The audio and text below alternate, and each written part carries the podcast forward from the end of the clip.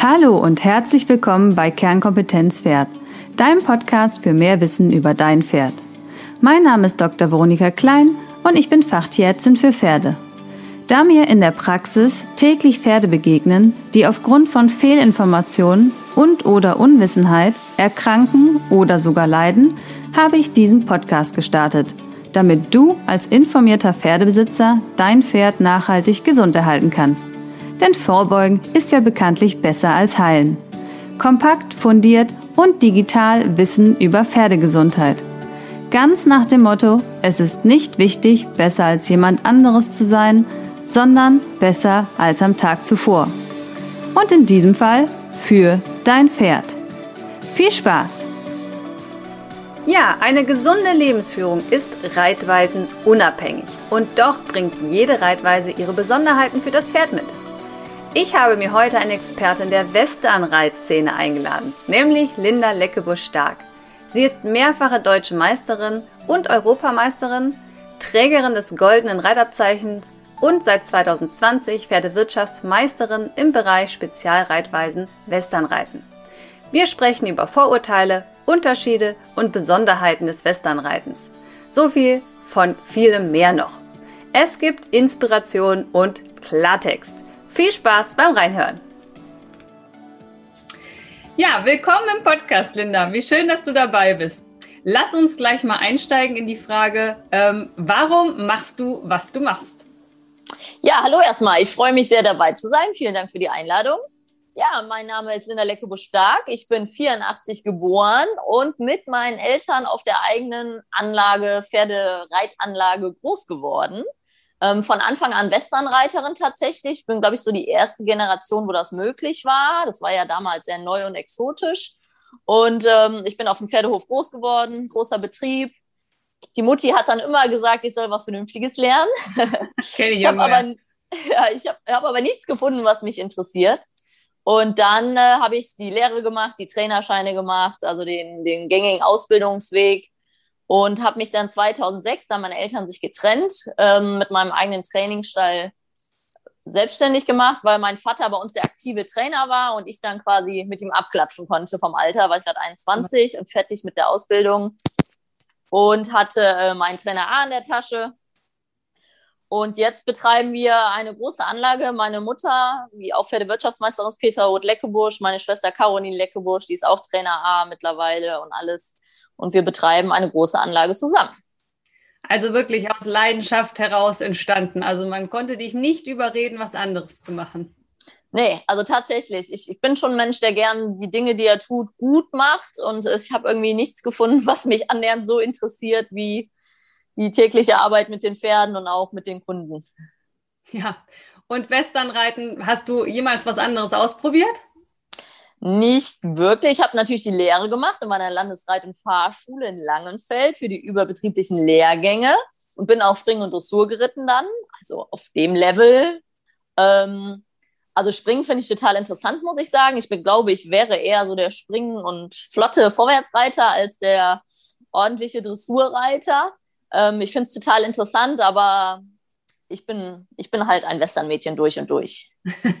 ja, ich sag mal, die Reitwelt ist ja sehr bunt geworden. Ne? Das waren jetzt so die klassischen Dinge. Es gibt ja irgendwie noch viel mehr inzwischen, äh, weil auch viele Trainer ihre eigenen Trainingslehren, Inhalten ja auch noch nach vorne bringen. Ähm, was äh, macht denn für dich eine pferdegerechte Trainingsphilosophie aus, jetzt mal Reitweisen unabhängig? Also ganz klar denke ich, sollte das Wohlergehen des Pferdes im Vordergrund stehen. Und damit meine ich nicht nur eine systematische, strukturierte, artgerechte Ausbildung unterm Sattel und vom Boden, sondern da geht es ja schon mit der Haltung und der, der Mentalität dem Tier gegenüber los. Also ich mag Pferde, ich arbeite gern mit Pferden, die müssen auch mal arbeiten, auch wenn sie gerade mal lieber schlafen wollen. Ne? Also ich habe kein Problem, äh, deutlich mit denen zu arbeiten, aber mir ist ganz, ganz wichtig, dass den Tieren gut geht. Und wenn es den Tieren gut geht, machen die ihren Job gut. Und wenn wir uns darum kümmern, dass die tierärztlich versorgt sind, einen guten Physiotherapeuten haben, viel Bewegung, viel Auslauf mit Freunden, ausgelastet sind, dann sind die gut und einfach zu trainieren. Und ich glaube, das verbindet eigentlich gutes Reiten, unabhängig der Reitweise, dass man Pferde mag und sie trotzdem fördert, aber nicht überfordert. Ja, gerade dieses äh, Fordern auch von den Pferden, das sehe ich äh, in manchen Bereichen. Es wird ja immer viel über die Turnierreiter etwas geschimpft, weil wir was mit den Pferden tun. Ich sage das jetzt mal überspitzt. Ja. Ähm, Aber ich sehe natürlich auch draußen in der Praxis oft Pferde, die viel zu wenig tun. Und dann haben wir halt Probleme mit Übergewicht und Co. Von daher, was du schon sagst, die dürfen auch mal arbeiten. Das gehört für mich ehrlich gesagt auch für eine gesunde Lebensführung fürs Pferd dazu. Also nur auf der Couch sitzen würde, tut uns auch nicht gut. Und nur rumstehen ja. tut Pferden überhaupt gar nicht gut. Deswegen gerade so mal was tun mit den Pferden. Ähm, da bin ich auch ein großer Verfechter von. Ich habe gerade ein Feedback bekommen letzte Woche von einer, die den Kurs für Training gemacht hat. Und die hat gesagt, ihr Pferd giftet nicht mehr, ihr Pferd ist viel besser drauf, das steht still beim Putzen. Also das ist auch physisch, also wirklich vom Verhalten hat es sich total verändert, wenn die Pferde gearbeitet werden. Ich glaube, da gilt es, diesen gesunden Spagat zu gehen. Ein Pferd Pferd sein zu lassen, aber trotzdem ein Pferd eventuell äh, mit hohen Zielen ruhig auszubilden. Wenn das systematisch ist, ist das ja auch pferdegerecht und artgerecht. Das ist äh, meine, ich, also jeder Leistungssportler wird auftrainiert und hat einen langen Weg und das kann man mit Pferden auch machen. Ich sage immer, wenn das Pferd Talent hat, wenn man Talent und Zeit hat, kann man das alles auf einem schönen Weg zusammen machen. Ja, ist, genau, es ist immer nur diese beiden Seiten. Ne? Auf der anderen Seite, sage ich jetzt mal mhm. wieder überspitzt, ich habe eine äh, längere Zeit in Montana gearbeitet, mhm. ähm, auch in der Pferdeklinik. Und da sind mir die Westernpferde so alle sechs Monate sind die da mal vorbeigefahren, um Gelenke spritzen zu lassen. Und das widerstrebt meinem Sinn total, weil, wie du schon sagst, Zeit und Talent gehört natürlich dazu. Und es geht ja darum, ein Training zu finden, was das Pferd gesund hält. Also wenn wir es jetzt mal streng sehen, ist das Training ja in allererster Linie dafür da, das Pferd gesund zu erhalten. Ähm, und das ist mir bei den Westernpferden, gerade da, wo das natürlich sehr intensiv gemacht wird, ist mir das so ein bisschen gegen den Strich gelaufen, muss ich gestehen, weil dann so junge Pferde einfach prophylaktisch irgendwie zur Leistungsoptimierung äh, und damit sie natürlich auch weiter laufen können, also relativ regelmäßig gespritzt worden sind in die Gelenke. Und das fand ich persönlich jetzt bei den Westernpferden dort sehr, sehr auffällig. Das ist leider äh, erschreckend und negativ, keine Frage. Ich war auch in den USA, ich kenne es natürlich leider auch. Ähm, man muss leider sagen, die Amer Amerikaner neigen ja zum höher, schneller, weiter. Das kennen wir alle, mhm. aka Mr. Trump. Ne?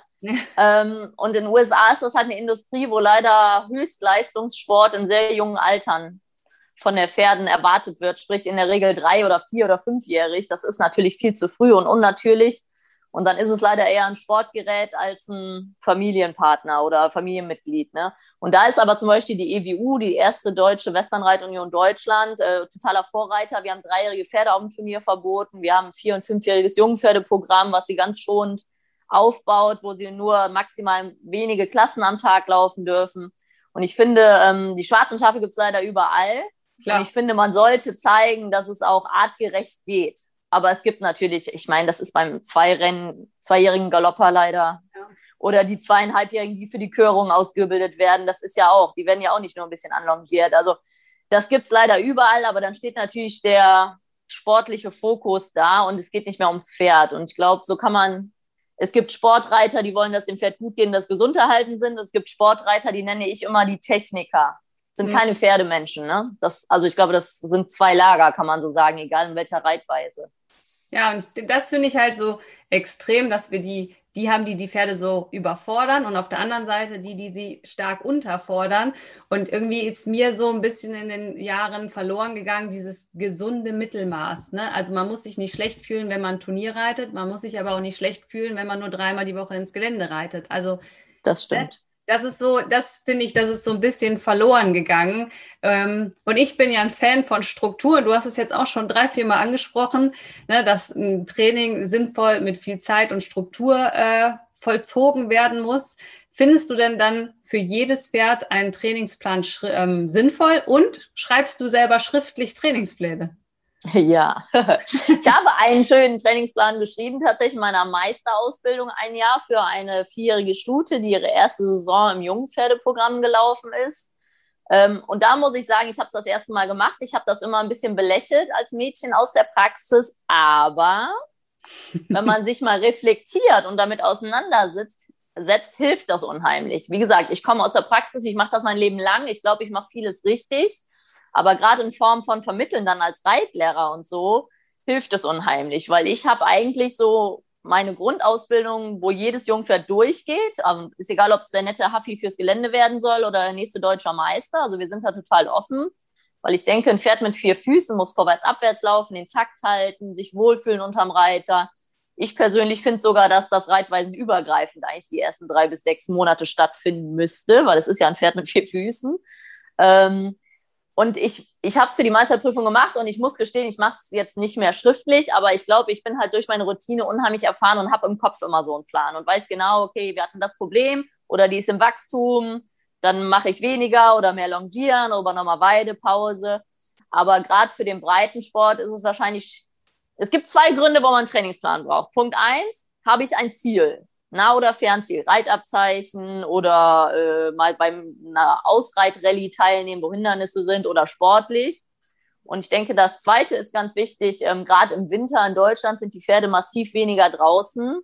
Und um die Pferde gesund zu halten, müssen wir sie bewegen. Und dann kann ich nicht zweimal die Woche dahin gehen und anderthalb Stunden ausreiten und die Rest der Woche steht es in der Box und äh, oder auf einem Paddock, wo es einen Kilometer am Tag läuft. Ne?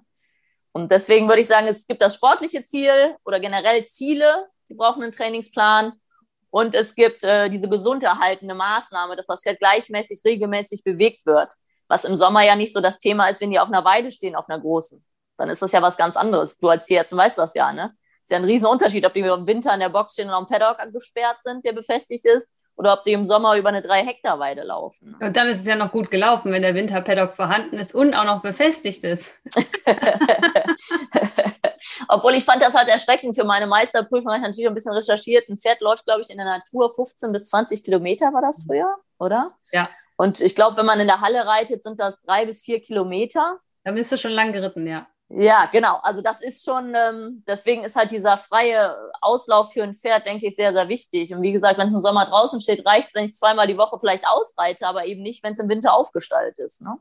Ja, ich habe ja ganz viel GPS-Messungen gemacht äh, an mhm. meinem Pferd und auch an anderen Pferden, wo wir das einfach um den Hals gemacht haben, um das mal zu messen. Und es ist sehr erschreckend, was für mhm. Riesenunterschiede das sind, ähm, mhm. auch zwischen den verschiedenen Haltungsformen. Also das ist schon äh, in der Box äh, 24 Stunden drin, bewegen sie sich so 170 Meter teilweise nur. Kann man sich mal vorstellen, ne?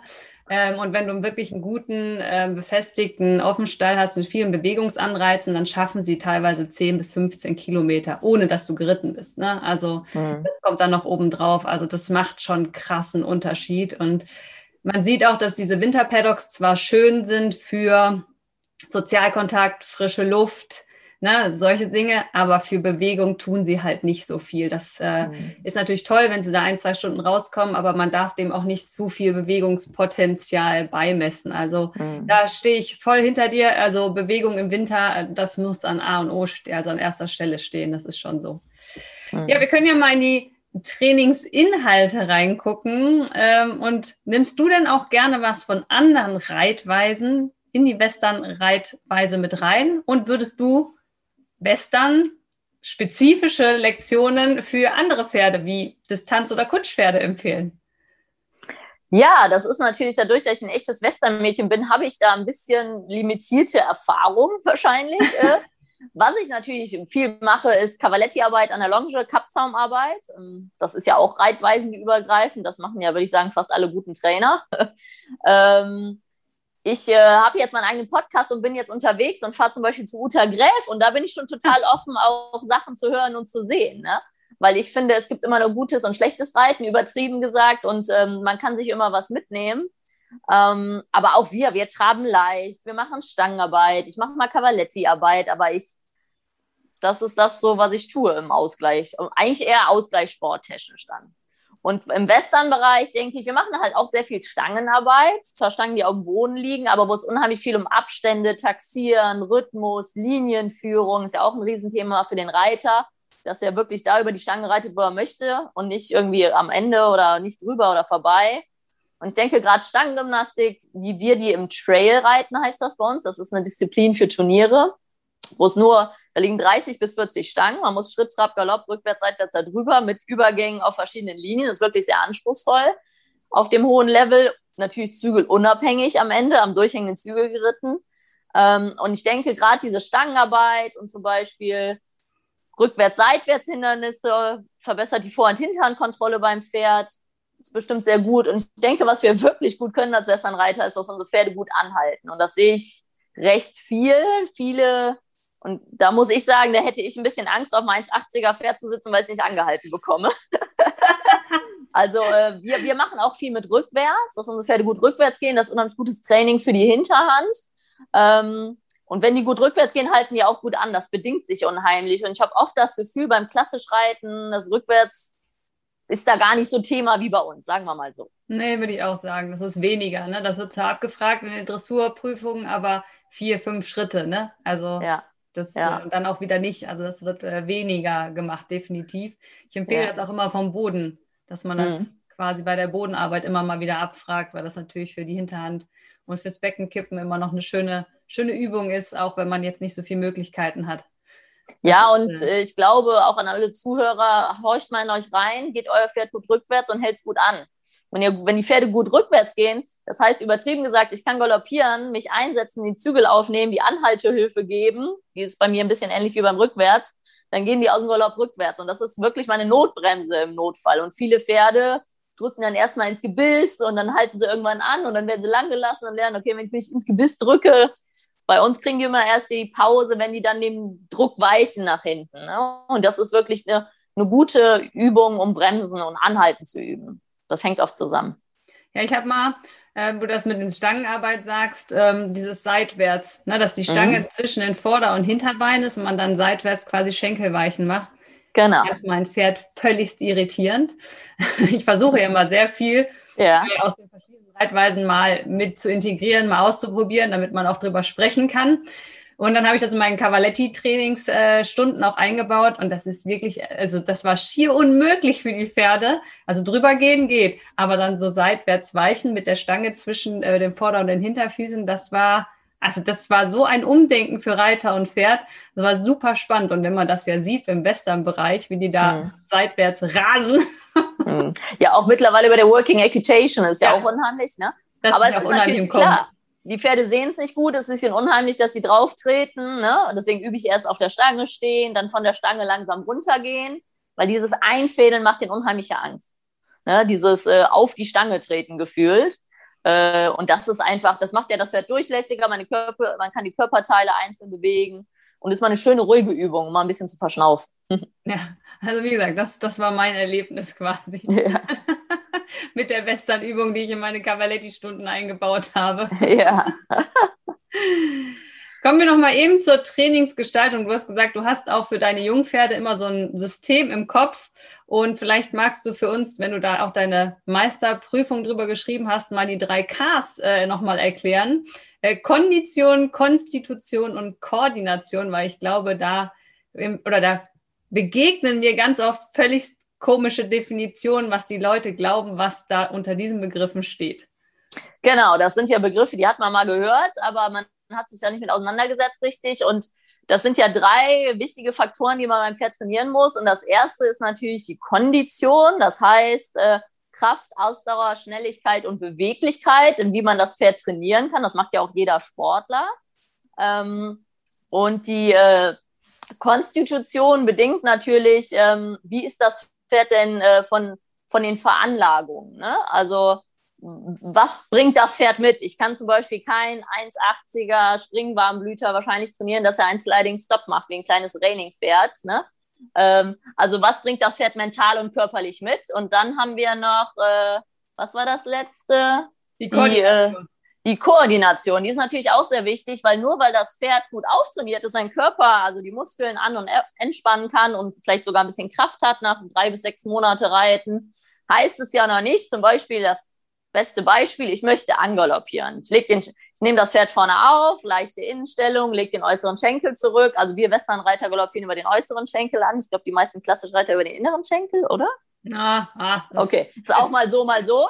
Aber jetzt muss das Pferd ja wissen zwischen den Unterschied zwischen ich soll nur Travers gehen oder ich soll angaloppieren. Das heißt, ich, das Pferd bekommt das Signal, der Kopf versteht, okay, sie möchte angaloppieren, dann geht es natürlich über die Nervenzellen in den Muskel und der hintere, äußere Fuß stößt sich ab, um den richtigen Galopp zu finden. Ne? Das ist ja wirklich, also ein Bewegungsablauf also das Pferd wirklich auf einen gewissen Bewegungsablauf zu trainieren, wie zum Beispiel Stangenarbeit. Ne? Am Anfang hopsen die Pferde da drüber, am Ende laufen die über die Stange, als ob die da nicht lägen. Also es sind wirklich drei Sachen, die alle berücksichtigt werden müssen beim Training. Ähm, und äh, alle einzeln. Das eine ist mehr Techniktraining, das andere ist mehr am Körper arbeiten, dass es das ausführen kann. Und das andere ist natürlich, dass es das auch versteht und dann umsetzen kann. Das sind wirklich verschiedene Dinge. Ich glaube schon alleine, dass unter dem Begriff Kondition Ausdauer, ne, Beweglichkeit, Kraft und Schnelligkeit steckt, das, glaube ich, ist schon schlecht vermittelt worden in den letzten Jahren. Das, also man sagt immer, mein Pferd hat eine schlechte Kondition. Ja, in welchem Bereich denn? Also, ne, dass diese Begriffe alle unter dem Begriff Kondition fallen, da merke ich draußen immer schon, dass da ein Riesenproblem ist, das mit rein, oder dass es einfach nicht kommuniziert worden ist, dass es nicht ja. unterrichtet wird, ähm, ja. weil natürlich die Trainingslehre im Reitunterricht aus meiner Sicht immer etwas kurz kommt. Da wird immer mehr, wie du sagst, das Erlernen der einzelnen Lektionen Fokus mhm. drauf gelegt, aber gar nicht so diese Trainingsphysiologie, Trainingslehre außenrum. Das stimmt. Also es ist ja auch wirklich sehr theoretisch. Deswegen macht man sich da erstmal ein bisschen Sorgen. Aber ich meine, dieses, dieser klassische Spruch, mein Pferd hat keine Kondition, ist ja in der Regel auf die Ausdauer gemeint. Ne? Genau. Also Herz-Kreislauf-System hat keine Pumpe, sage ich immer. Oder hat auch gar nicht, man merkt es ja, wenn man mal Pferde reitet und man redet von Kraft und dass die ein bisschen Last aufnehmen aus der Hinterhand, da redet man ja eigentlich so von 18 bis 24 Monate reiten. Das klappt ja auch nicht nach drei und nach sechs Monaten, dass die Muskulatur das halten kann. Ne? Und da kann man natürlich ein Pferd systematisch auftrainieren, auch mit Ausgleichstraining, wie Ausreiten, super Krafttraining und äh, Berg hoch, Berg runter.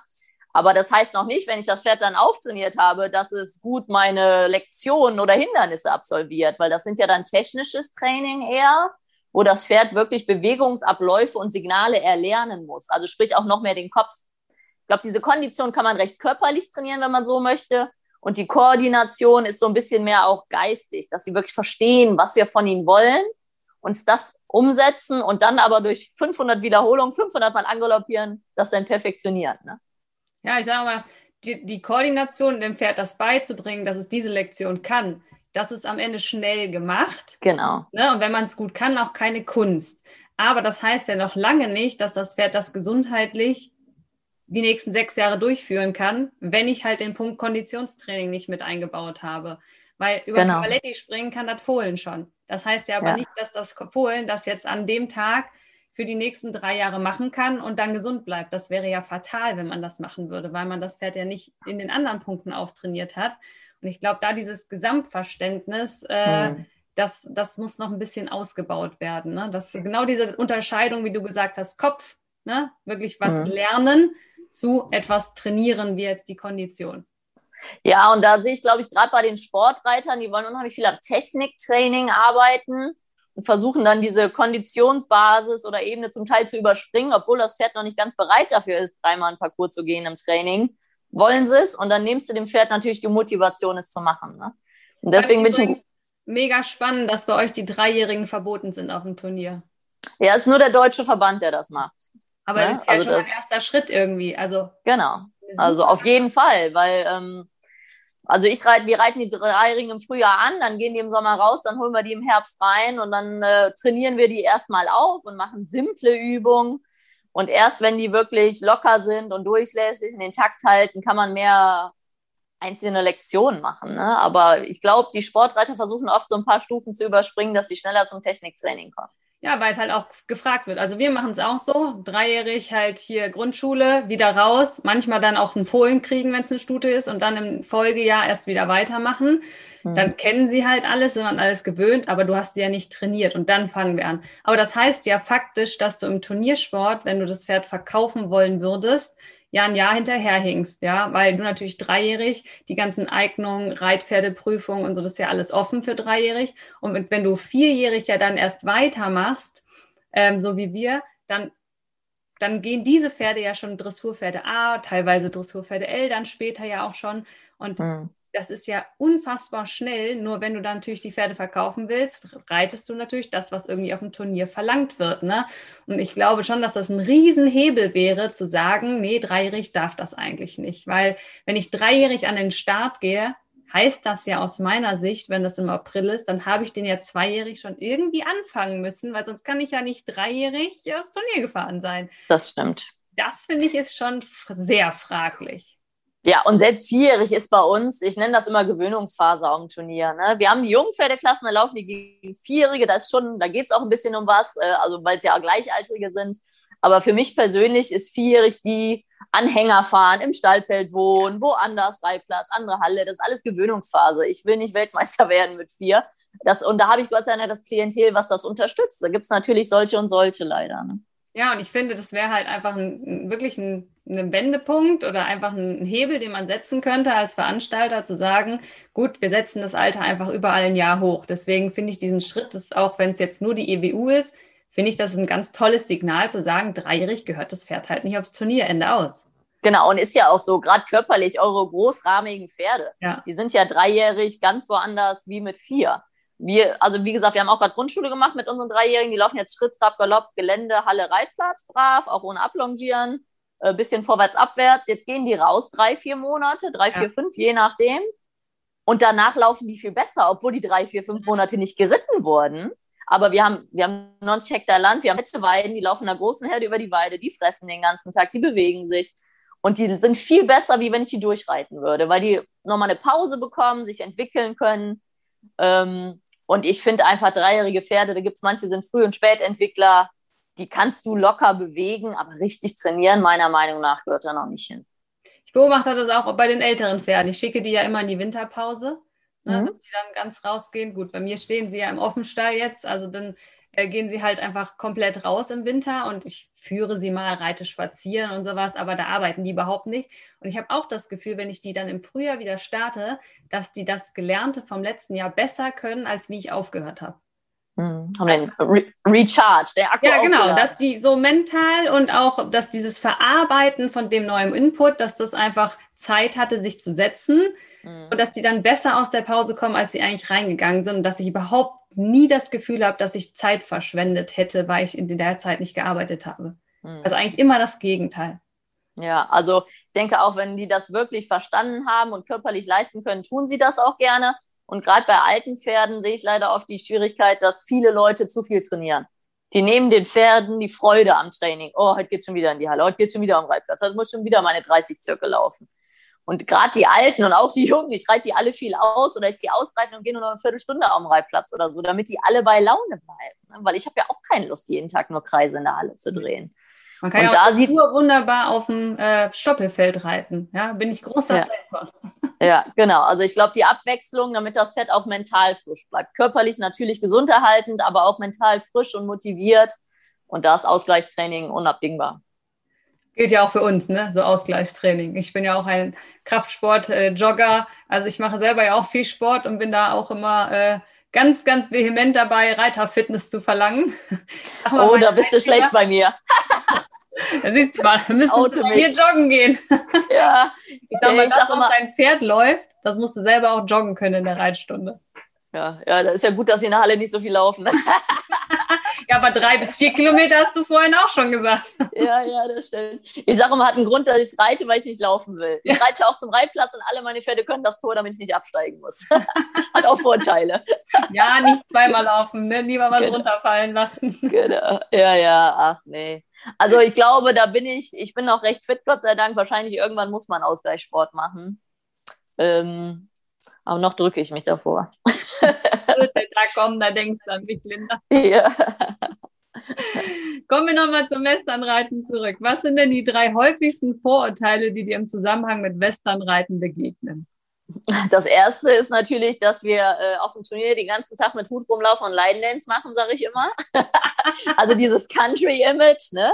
Das hast du auch ganz extrem, wenn irgendwie ein Fernsehteam da ist, dann wollen die irgendwie einen schönen Hut und Tier Country und das geht mir schon ein bisschen auf den Sack manchmal, weil ich möchte auch ernst genommen werden als Sportler. Ne? Ich mache nicht nur Line Dance, ich kann sogar nur ein Line Dance. So. Nein. Ähm, das andere ist äh, natürlich, was bei uns ein Riesenthema ist, große Gebisse und lange Sporen, hört man ja oft. Mhm. Ne? Zu den großen Sporen muss ich sagen, jeder, der sich mal einen, einen Bleistift genommen hat, der piekst und sich richtig in die Hand rammt, das tut viel mehr weh wie ein großes Rädchen, was nachgibt. Also viele denken immer, oh Gott, die haben so große Sporen, aber gerade die Rädchensporen, es kommt natürlich aufs Rädchen an, ob es scharf oder stumpf ist, aber das Rad gibt ja in dem Moment, wo das den Pferdebauch berührt, nach. Das ist was anderes, wie wenn ich da reinsteche mit etwas, was nicht nachgibt. Jetzt übertrieben gesagt. Ne? Also das ist eigentlich, würde ich behaupten, sind Rädchensporen nicht schärfer wie kleine, dünne Sporen ohne Auflage, die nicht nachgeben. Und das nächste ist natürlich bei uns. Wir haben, äh, wir reiten viel im Bit, nennt sich das auf Englisch, in der Kandare in Deutsch.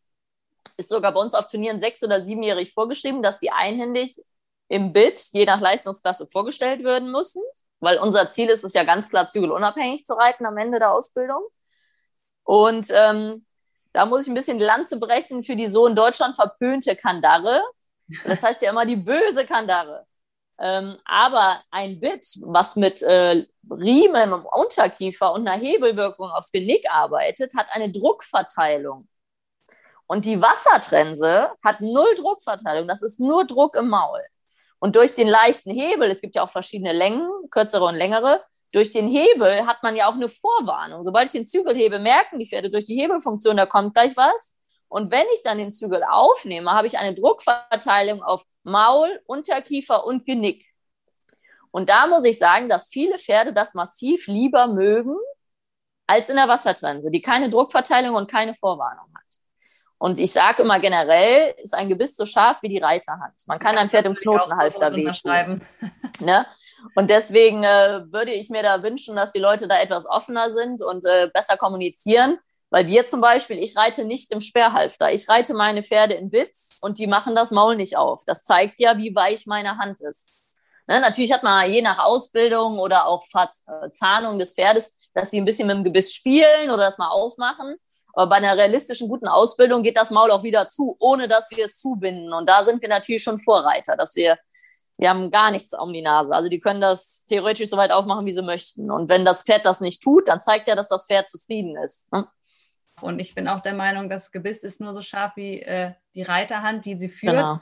Äh, von daher, und auch im klassischen Reiten wollen wir ja auch am Ende ich sage mal zu meinen Reitschülern 80 Prozent Gewichtshilfe, 15 Prozent Schenkelhilfe und 5 Prozent Zügel. Klar wollen wir genau. eine Verbindung haben, aber die soll ja nicht zum Lenken äh, Verbrauch, also benutzt werden oder zum, zum Bremsen, sondern die soll ja eine Führungshilfe sein. Und alles mhm. andere würde ich ja über Sitz und den Schenkel machen. Also gut, wir nehmen 5% und nicht gar nichts, so wie mhm. bei euch jetzt, aber ich glaube, das Ziel am Ende ist ja trotzdem Zügel ab, unabhängig zu reiten. Ne? Also das genau. muss man sagen, ist gleich in der Reitweise.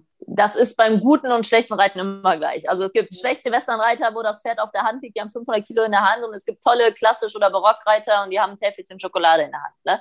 Also das ist aber je nachdem, wie man mit der Hand umgeht und einwirkt und dann auch von der Hand wegkommt. Viele kommen ja gar nicht von der Hand weg. Die probieren gar nicht durchzuoperieren über Schenke, über Gewichtshilfe und Stimmhilfe. Die ziehen sofort, jetzt übertrieben gesagt, weil sie das so gelernt haben, viele. Oder die machen es und merken es gar nicht. Dafür braucht man ja den Reitlehrer oder mal ein Video, wo man sieht, oh Gott, als erstes kommt die Hand. Ne? Ich lasse meine Reitschüler äh, einmal im Jahr im Winter mal mit Halsring reiten. Dann mhm. nehmen die Trense ab. Und manchmal, wenn sie sich nicht trauen, machen wir halt nur einen Knoten in die Zügel. Aber mhm. dann sollen sie den gleichen Parcours, nur klein, mhm. natürlich Stangen und so, mal nur am Halsring reiten, indem sie nur mit Gewichtshilfe und Schenkelhilfe mhm. Und dann merken die Mädels, die kommen gar nicht mehr um die Kurve rum. Mhm. Also dann wird einem, ich glaube wirklich, dass das den meisten gar nicht so bewusst ist, wie viel Hand man eigentlich anwendet. Genau, also der Halsring überprüft das natürlich total. Ne? Wir hatten einen Amerikaner für bei uns, den Gary Marble, und der hatte immer einen Halfter genommen und äh, Heuschnüre dran als Zügel. Das kannst du auch mal machen, ohne Handschuhe. Das wäre vielleicht, dann hätten sie eine Bremse, aber dann merkt man mal, wenn man sieht, dass das nicht so angenehm ist, auch fürs ja. Pferd. Ne? Ja. Also, und das ist immer feines Reiten, ist immer harmonisch und leichte, weiche Hilfen. Ja, erstmal vielen Dank für deine Zeit und äh, in die Einblicke von deinem Trainingsalltag und im Westernreiten. Wie gesagt, ich bin ja immer großer Fan, dass man sich viel austauscht. Ne? Die Reiter ja. ist ist wunderbar bunt und ich glaube, wir können von allen äh, was lernen. Äh, von daher ist es immer schön, wenn man nochmal woanders reinguckt. Und meine Western-Kenntnisse, wie gesagt, die beschränken sich darauf, dass ich in Kanada mal äh, Rinder treiben war. ja, ja, wir sind ja eine Arbeitsreitweise. Es genau. kommt tatsächlich, es hatte mal einen Grund, warum wir das alles machen. Ne? Also ja, da, da haben sie die Pferde auch wirklich zum Arbeiten noch benutzt. Also da gab, in Kanada gibt es ja auch keine Wege, wo du mit dem Auto langfahren kannst und dann mussten die Rinder halt von A nach B getrieben werden. Das fand das, ich ehrlich gesagt ein bisschen langweilig, weil da muss man ja ganz langsam reiten, weil die ja. sonst alle auseinander rasen. Ja, ja, also das gibt es ja heute auch noch. Also diese romantische Idee vom Cowboy, natürlich nicht mehr so viele wie früher, aber in Amerika in diesen Feedlots, so 6000 Rinder stehen, da arbeiten Cowboys mit, Rinder, mit Pferden und dann holen die mal so ein Rind daraus, was behandelt werden muss oder gebrannt werden muss. Also das, äh, es ist natürlich zu einer Kunstform gemacht worden, sporttechnisch. Ne? Ja. Ja, wir mussten Aber. auch ein paar Rinder einfangen wieder, die sich quasi von der Herde getrennt haben. Das war ziemlich rasant. da haben sie zu mir gesagt, halte dich vorne an diesem Blöck fest, an dem Western-Sattel und ich sollte meine Hand auf die Kappe legen. Ne? Damit, wenn die Pferde durchs Gebüsch galoppieren, dass ich nicht die ganzen Stöcke im Gesicht habe. Und ich habe das erst nicht verstanden, warum ich meine Hand auf meine Kappe und meinen Ellbogen vor mein Gesicht halten soll. Habe gedacht, was machen die da alle? Das sieht total dämlich aus. Aber als mein Pferd dann selbstständig hinter diesen Rindern hergerast ist, wie so ein geisteskrankes Tier, habe ich gedacht, ah, deswegen macht man das. Weil ja, die sind ja so selbstständig. Also genau. da ja nicht so viel drauf. Die Pferde wissen ja, da ist er drin, da muss es hin. Und der Reiter sitzt nur drauf und hält sich fest, habe ich so den Eindruck gehabt bei den gut Ausgebildeten. Genau, deswegen sind wir eine Signalreitweise. Wir senden ein Signal und dann macht das Pferd das selber, im Idealfall. Aber es ist ja wie ein Border Collie. Die Quarter mit Cow Sense, die wollen das Rind arbeiten, die haben da Spaß dran. Ne? Und das wird denen dann beigebracht. Und deswegen sage ich, sind gute E, gute Westernpferde sind immer wie E-Bikes. Ja, ich sage mal, es gibt für jeden Reiter das passende Pferd. Es gibt kein gutes oder schlechtes Pferd, sondern halt das, was für dich, was du machen möchtest, passt. Und genau. ich habe ganz viele, die Quarter Pains, äh, jetzt mal davon ab, Haflinger Tinker ist ja schon eher das, was äh, im Markt äh, oder was mir draußen äh, in meiner Praxis mehr begegnet als der klassische 1,80 Meter große Sportwarmblüter. Das ist aus meiner Sicht gar nicht mehr so das Vorherrschende. Das ist halt das, was so nach außen so scheint, weil das halt in den Medien ist. Aber wenn wir mal überlegen, dass 90 Prozent aller Reiter in Deutschland Freizeit oder Amateurreiter oder aus Spaß, aus Freude. Reitensportler. Ne, ja. Genau, also wie viele reiten denn noch faktisch Turnier? Das sind ja nicht mehr so viele. Ne? Und von daher finde ich diese Pferderassen ja auch passend, wenn ich ins Gelände gehen will. Die Tinker, das sind so tolle Partner und die Quarter, die machen auch so einen Top-Job. Also da finde ich, muss man immer gucken, was will ich denn? Und da sind wir wieder bei den Zielen. Mhm. Bei der Konstitution. Genau. Was will ich eigentlich? Und danach suche ich mir dann quasi das Pferd raus. Das ist schon so. Wir haben ja äh, eine Vollblutstute. Das ist vielleicht noch was zu meiner Paint Quarter Kenntnissen. Ähm, da hat der Werner immer äh, oder immer zwei Fohlen draus gezogen. Die Vollblutstute ist äh, ja zugelassen für die American Association für Paint Horses, glaube genau. ich. Englisches Vollblut gilt als Veredler. Darfst du genau. bei Quarter und Paints reinzüchten. Genau. Ja, deswegen haben wir nämlich zwei Paints gezüchtet. Den Kuli und die Frieda. Ganz tolle ja. Pferde. Also die, die Besitzer, die neuen, die lieben die. Und die sind so entspannt. Also da hat man schon den krassen Unterschied schon als Fohlen gesehen zwischen den Dressurponys, mhm. die dann auch ein bisschen elektrisch sind als Fohlen, und dann die zwei äh, Paints, die wir hatten die sich, wenn man gekommen sind, hingelegt haben, Füße in die Luft und haben sich am Bauch kraulen lassen, wie so ein Hund. Das ist ja interessant, dass man das so früh schon den Unterschied merkt. Wahnsinn, das ist ein Riesenunterschied gewesen. Genau. Und da müssen halt alle Leute, die sich ein Pferd kaufen möchten, klar werden, was möchte ich. Ne? Und viele sagen, oh, ich habe mich verliebt. Ja. Aber es ist doch ein bisschen besser, rational dran zu gehen, vielleicht sogar mit seinem Reitlehrer zu sprechen, weil wir haben auch Leute, wir haben nicht viele Schulpferde, aber zwei, drei und dann reiten die auf unseren Schulpferden, wie gesagt, E-Pferde, die laufen wirklich gut, die sind brav, die machen ihren Job. Und dann denken sie, sie können losfahren und sich ein Pferd kaufen. Und dann sehen sie erstmal die Realität. Ne? Also da kann ich nur raten, sucht euch den Profi des Vertrauens und redet mit ihm, erklärt ihm eure Wünsche und Ziele und sucht euch dann in Ruhe ein Pferd. Also und nicht andersrum. Ja, weil dann werden häufig Pferde, ich sehe das dann in den Ankaufsuntersuchungen, wo ich dann sage, das Pferd ist klinisch gesund, aber jetzt so vom Interieur ähm, mhm. Bin ich etwas über, also ist mir nicht klar, warum diese Leute dieses Pferd sich ausgesucht haben. Und das kann ich so natürlich nicht sagen. Das ist nicht mein Job. Das müssen die schon, müssen dann mit den Trainern machen. Ne? Das kann ich als Tierarzt ja. sagen. Übrigens, ich denke, das mache ich. Aber ähm, das, mein Job ist da ja zu sagen, gesund, ja oder nein vom Prinzip. Mhm. Und ähm, leider werden dann häufig Pferde ausgesucht, die halt im, im Erscheinungsbild toll dastehen, die Ohren vorne haben, so ein bisschen ja, kribbelig sind, weil die so toll aussehen. Aber halt toll aussehen, damit kann man halt meistens nicht entspannt ins Gelände gehen. Genau, wenn sie drauf sitzen, finden sie das nicht mehr so kribbelig, wenn die Ohren die ganze Zeit vorne sind. Ne? Also wie gesagt, jeder, jeder Mensch hat sein Pferd, aber ähm, ich denke, es gibt leider viele, die haben Angst vor ihren Pferden. Das ist schon ein Problem, weil das Pferd ja dann auch Angst hat. Ne? Man muss schon, gerade bei sensiblen, guckigen, ängstigen Pferden, das kennst du ja als Vielseitigkeit, wo man viel Power hat und dann auch mal sagen muss, ganz ruhig, wir machen das jetzt so. Also wenn ich selber schon ängstlich bin, dann kaufe ich mir lieber einen sehr ausgeglichenen, ruhigen Charakter, den ich eher mal antreiben muss, anstatt ein Pferd, was genauso viel Angst hat wie ich. Das ist halt wirklich schwierig dann. Ja, und ich sehe manchmal auch das Gegenteil, dass die Pferde mega getriezt werden. Und dann heißt es immer, die Pferde haben keine Einstellung für den Sport. dann denke ich mir so, ja, nee, die sind einfach nicht dafür geeignet, in dieser Sparte zu laufen. Nimm sie doch raus und lass sie Schulpferd werden. Dann sind die total glücklich. Ne? Ja.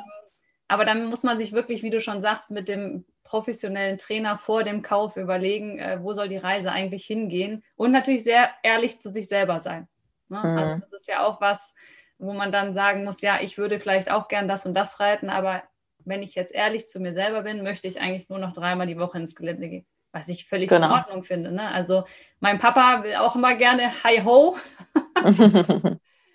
Aber der wird jetzt auch 70. Ja, der möchte bitte ein Pferd haben, was ein bisschen ruhiger ist. was anderen ausknipsen kann, sage ich immer. Das sind natürlich die schwierig zu finden. Ja, das ist so. Das ja, ist das stimmt. Ja. ja, sehr schön, Linda. Ich sehe schon. Wir könnten noch ewig weiter quatschen. Ja.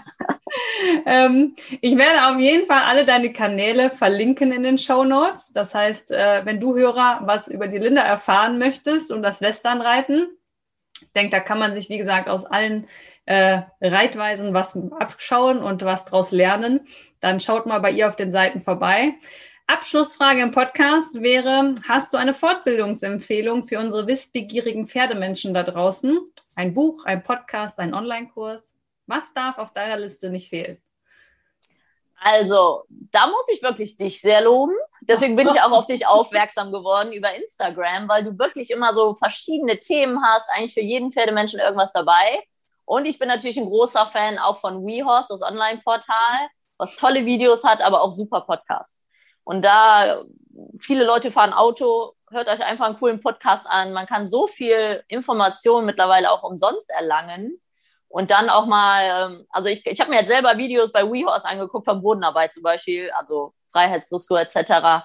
Und ähm, auch da der Appell an die Leute, gerade vom Boden, guckt erstmal, dass die gute Kommunikation vom Boden funktioniert das ist immer eine gute Sache auf jeden Fall. Man lernt da nie aus. Also ganz klar würde ich äh, Kernkompetenz Pferd empfehlen und WeHorse sind da, glaube ich, meine Lieblingsportale. Ja, die sind ja jetzt auch gerade in Zeiten von äh, Corona und Co. sehr hilfreich. Wenn es umsonst und äh, online ist, dann kann man doch äh, noch mal viel mitnehmen. Ne? Das ist jetzt mit dem Training ein bisschen schwierig geworden. Genau. Aber wir gucken mal, wie das so weitergeht. Also ich vermisse oder habe es schon sehr vermisst, das regelmäßige Training. Ja, es sind besondere Zeiten. Die entschleunigen einen natürlich auch, aber ähm, ich glaube, wir Pferdesportler haben ja noch ein Glück, dass wir bei unserem Pferd sein dürfen. Ja. Selbst wenn man jetzt nicht sportlich trainieren kann oder ähnliches, aber wir können bei unserem Pferd sein, wir können unser Hobby ausüben. Das ist natürlich gegen die Tennisspieler oder so, wo die Tennishallen geschlossen sind, sind wir da, glaube ich, echt noch die auf the sunny side unterwegs. Ich würde ja. sagen, das ist doch mal ein schönes äh, Schlussplädoyer die Reiter oder die Pferdemenschen heutzutage sind auf der Sonnenseite. Seid dankbar dafür. Und dann würde ich sagen, genießt den Tag und vielen Dank für das Interview, Linda. Mach's gut. Vielen Dank. Tschüss. Tschüss. Ja, das war der Pferdeschnack mit der lieben Linda. Und was soll ich sagen? Der Podcast Kernkompetenz Pferd geht in eine schöpferische Pause.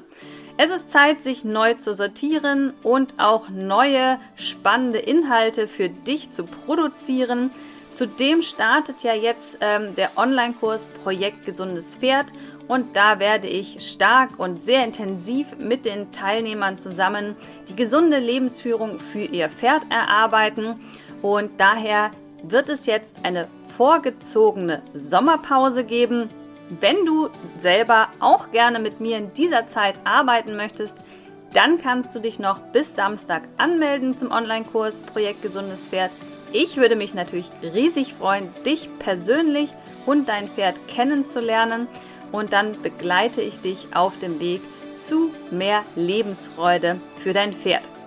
Ja, für alle anderen, ähm, wir sprechen uns wieder, wenn ich mich zurückmelde aus der vorgezogenen äh, Sommerpause und da freue ich mich schon wieder mit Elan für euch unterwegs zu sein, für mehr Pferdegesundheit. Bis dahin, Hacken runter, Stimmung rauf. Liebe Grüße, deine Veronika.